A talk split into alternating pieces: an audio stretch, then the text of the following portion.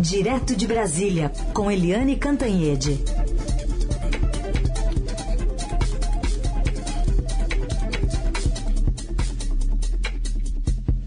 Oi, Eliane, bom dia. Bom dia, Raíssa e Carolina ouvintes. Bom, vamos começar. Bom dia, Eliane, bem-vinda. Eliane, bem-vinda. Vamos começar então falando sobre a capa do Estadão de hoje, né? Ao longo do, da, da, semana, do, dos últimos dias, né? Do fim de semana, a gente teve essa, é, essa reportagem investigativa trazendo desvios, né? De nomes muito próximos ao governo. E agora o ministro da Casa Civil, Ciro Nogueira, que está desviando dinheiro em ano eleitoral para comprar caminhão de lixo e coloca muitos amigos, né? Nessa roda. Pois é essas reportagens de ontem, que foram, assim, trend topics do, do Twitter, são feitas por, pelos repórteres André Chalders, Júlia Afonso e Vinícius Valfré. E são, assim, mais uma coisa mostrando como o Centrão é forte, mais uma reportagem mostrando como o presidente Bolsonaro não está nem aí para governar, deixa a coisa correr solta, né? E o, como funciona esse esquema? Funciona assim: o presidente Bolsonaro entregou algumas estatais importantes, órgãos importantes do governo para o Centrão. E eles, do Centrão, é que fazem as indicações políticas para esses órgãos. E eles também usam as suas verbas parlamentares para esses órgãos que são controlados por eles mesmos. Né? Assim, é, Codevasf, Sudeco, Funasa. E as prefeituras usam esses órgãos para comprar, é, por exemplo, caminhão de lixo. E os caminhões de lixo, né, assim, de repente, tchan, tchan, tchan, tchan, a compra de caminhões de lixo disparou no atual governo com um aumento de 500%. Gente, eu não estou falando de 50%, eu estou falando 500%.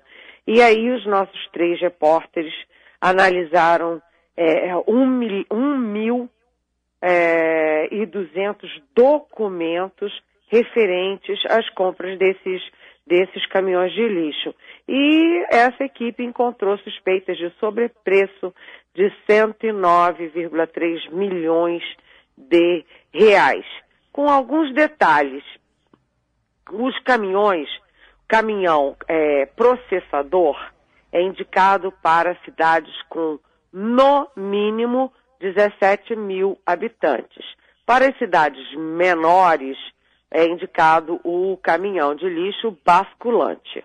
Né? Mas cidades, por exemplo, do Piauí, do ministro Ciro Nogueira, elas é, têm 6 mil, 8 mil habitantes, mas ganham esse caminhãozão desse tamanho. E aí fazem festa política, tem palanque, soltam fogos, etc., por uma coisa que é um gasto enorme de pouco retorno para a sociedade. Né? É, o que, que indicam os estudos é, sanitários? Que é melhor você investir em é, cuidar dos lixões, em fazer água encanada, em coleta de, de lixo racional, mas não, ninguém está fazendo política pública. Está todo mundo fazendo política eleitoral do Centrão. Então aí não vale fazer o que tem que fazer. Tem que fazer coisas assim. Comprar os caminhões de lixo caríssimos, superfaturados, onde eles não são nem necessários nem adequados. E a reportagem de hoje, que é uma continuação, né, é o que a gente chama uma repercussão, é, mostra que o ministro da Casa Civil, Ciro Nogueira, que é do Progressistas e que é um dos principais líderes do Centrão, destinou 240 mil é, para a compra de um caminhão desses, é, bem né, sofisticados, de uma empresa de uma amiga dele que frequenta o gabinete dele, que foi à posse dele, tirou a, a foto com ele e tal, e que é, desde a posse do Ciro Nogueira no governo tem contratos de quase 12 milhões de reais com a Companhia de Desenvolvimento dos Vales do São Francisco e, da, e do Parnaíba, ou seja, a Codevasf.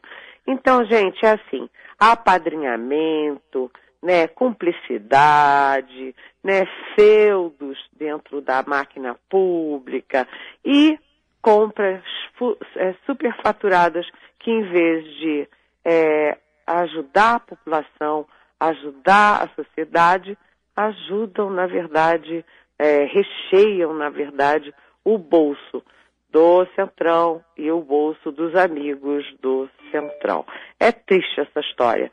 E, e são histórias que se repetem, se repetem, se repetem, e a gente não pode se cansar de contá-las. É isso aí, vamos continuar acompanhando essa história ainda, e agora a gente fala também do que sobrou daquela visita de quatro horas na sexta-feira ao Brasil, aqui no interior de São Paulo, de Elon Musk. E aproveito, Eliane, já para encaixar a pergunta da Sara Nasrallah, que quer saber quem fez quem de bobo. O, o Jair, ela diz aqui, o Jair ou o Musk? Ou foram eles que fizeram a gente de idiota novamente? Bem, eu diria o seguinte, que é uma viagem meio esquisita, né? Tudo muito esquisito. Primeiro, eu confesso que eu fiquei com vergonha. Eu fiquei com vergonha porque ficou parecendo uma republiqueta de banana parada, né? E, sabe assim, feliz da vida, como um cachorrinho sacudindo o rabinho assim, pro, pro cara que é bilionário, o maior bilionário do mundo tal. Mas espera aí, isso aqui é um país, né? Isso aqui é um estado, isso aqui é uma nação, né? Ficar todo mundo de joelhos badalando o tal do Elon Musk. Que ele venha é bem-vindo. Que ele tenha projetos é bem-vindo. Agora essa badalação, sabe? Todo mundo de joelhos, como se ele fosse um, um deus recém chegado de algum lugar, sabe? É, é, é meio vergonhoso tudo isso. Outra coisa, a gente ficou cheio de dúvidas sobre qual é realmente a intenção dessa visita. O que que ele veio fazer no Brasil nesses quatro, é, nessas quatro horas? Estava lá o Luciano Hang, que é aquele é, bolsonarista que se veste de periquito, todo de verde. Estava é, lá o ministro das comunicações, o Fábio Faria, que foi quem trouxe ele. Aí o presidente da República rompe todas as regras de decoro, em vez do Elon Musk, que é um empresário, ir lá a Brasília visitá-lo, ele é que pega avião oficial da FAB, sai e se desloca para vir aqui fazer reverências para o Elon Musk. E quanto aos objetivos, né?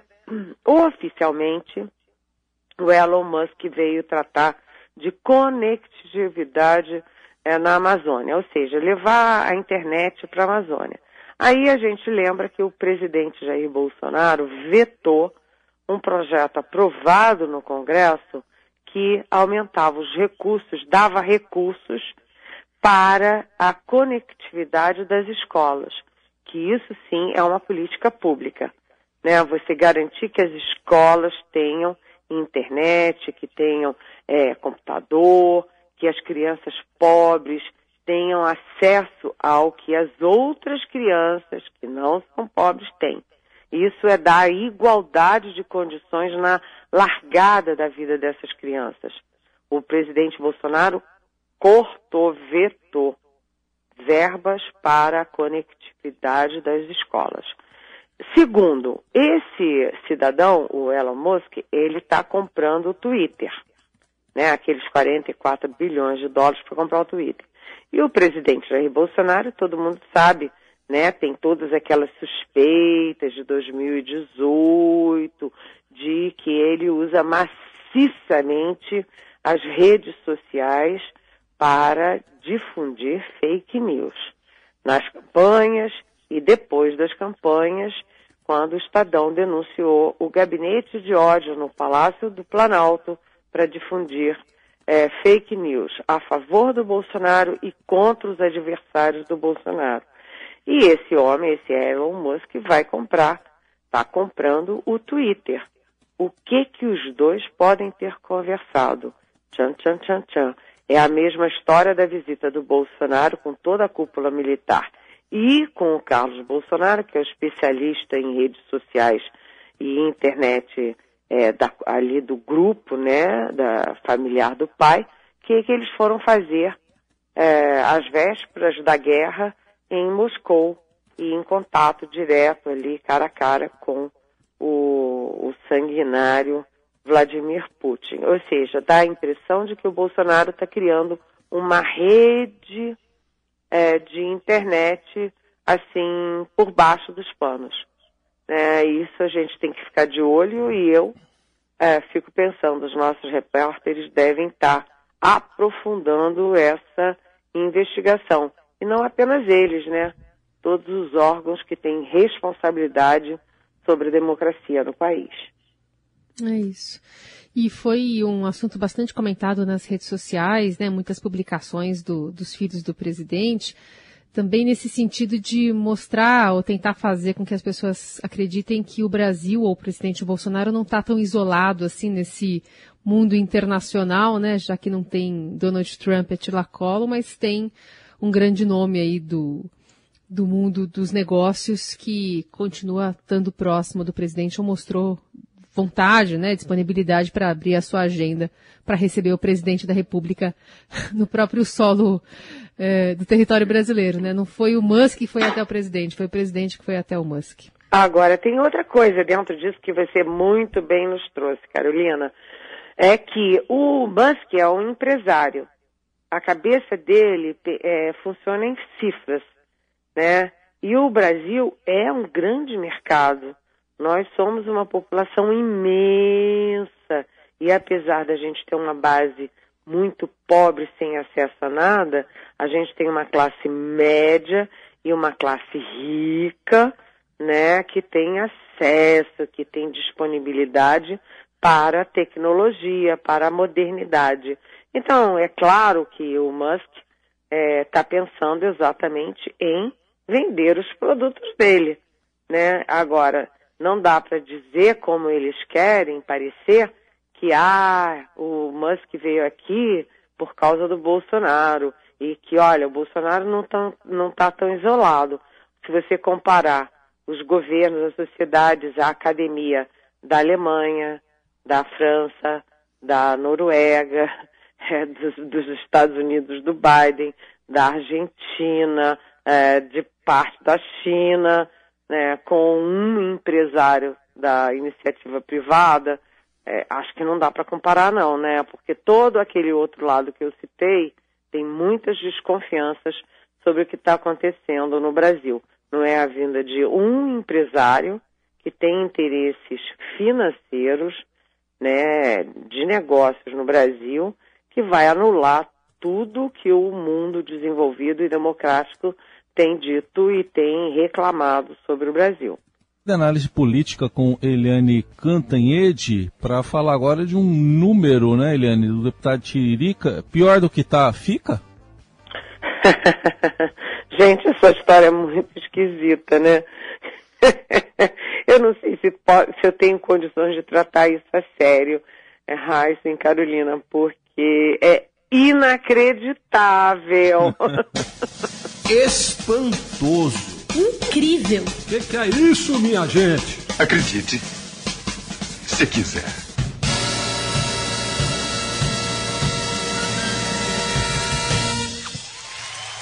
Eu acho que vocês têm condições de me contar melhor essa história. Mas pelo que eu entendi, estou tentando ainda entender, né?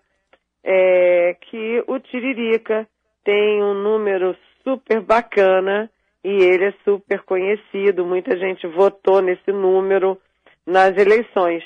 E que aí o Eduardo Bolsonaro, que foi o deputado mais votado do país nas eleições passadas, está de olho nesse número. E como eles são do mesmo partido, é, o partido está querendo tirar o número do Tiririca para dar para Eduardo Bolsonaro. Ou seja, é aquele negócio, né? Uma puxada de tapete assim, na maior, né? Na, na cara dura mesmo, né?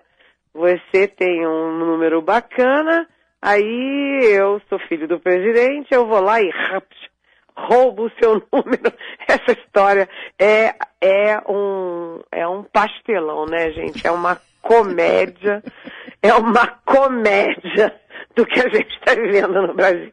Realmente, você roubar o número do Tiririca, olha, já é uma comédia ter o Tiririca como candidato, como candidato super bem votado, ele foi campeão de votos né, nas primeiras eleições. já é uma comédia, né? Aí vem o filho do presidente da República e quer roubar o número do Tiririca. Eu diria que é uma palhaçada, Eliane. é uma palhaçada total. E agora o Tiririca disse, o quê? Como assim? Se eu soubesse disso, eu já tinha mudado de partido. Eu tinha ficado nessa porcaria de partido. Então, o filho do presidente está batendo boca com o Tiririca.